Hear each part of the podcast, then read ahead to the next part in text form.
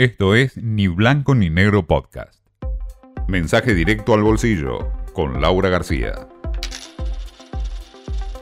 Sigue el bombardeo de medidas de Sergio Massa, sobre todo ahora que faltan pocos días para que se conozca la inflación de agosto, donde se va a ver reflejada la devaluación pospaso, ¿no? El llamado efecto Milley.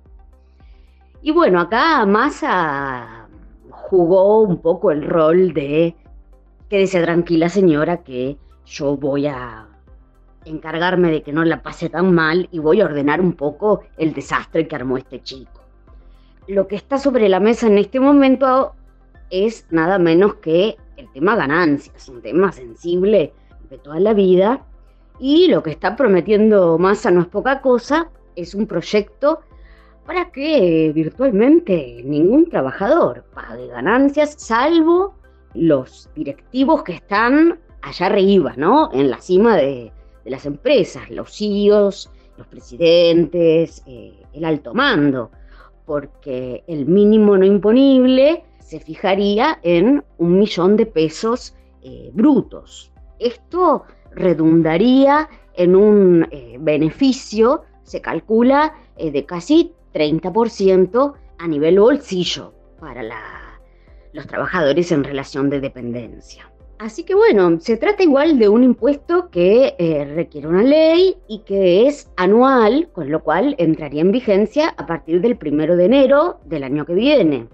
Pero como Massa necesita apurar las cosas, parece que está dispuesto a armar algo así como un esquema puente para que ya en el último trimestre se pueda hacer efectivo este cambio.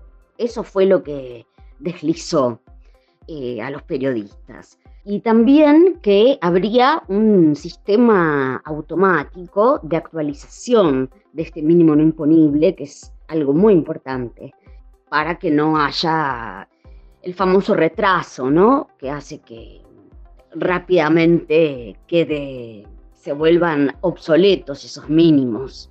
Así que bueno, Massa está con los gremialistas a full con este tema, prometiendo incluso que va a lograr que la inflación de septiembre sea nuevamente de solo un dígito. Así que, bueno, son muchas promesas y realmente si vemos el dólar libre se ha desinflado notoriamente a 7, por debajo de 7.20.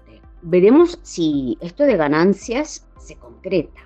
Creo que el discurso, la narrativa de dolarización es lo que más inquietud genera en la gente, que hay algo que no le cierra, pero bueno, todos le temen al, al número de inflación de agosto. Y bueno, eso va a ser un poco lo que marque, creo yo, el ánimo el ánimo general.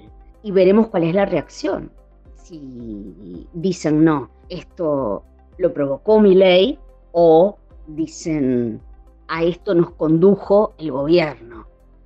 Es binario, ¿no? Lo uno o lo otro. Pero claramente el oficialismo está jugando a ser el salvador de, de un personaje que solo vino a traer caos. Y bueno, algún papel tenían que asumir y bueno, mi ley lo dejó servido. Esto fue Ni Blanco ni Negro Podcast.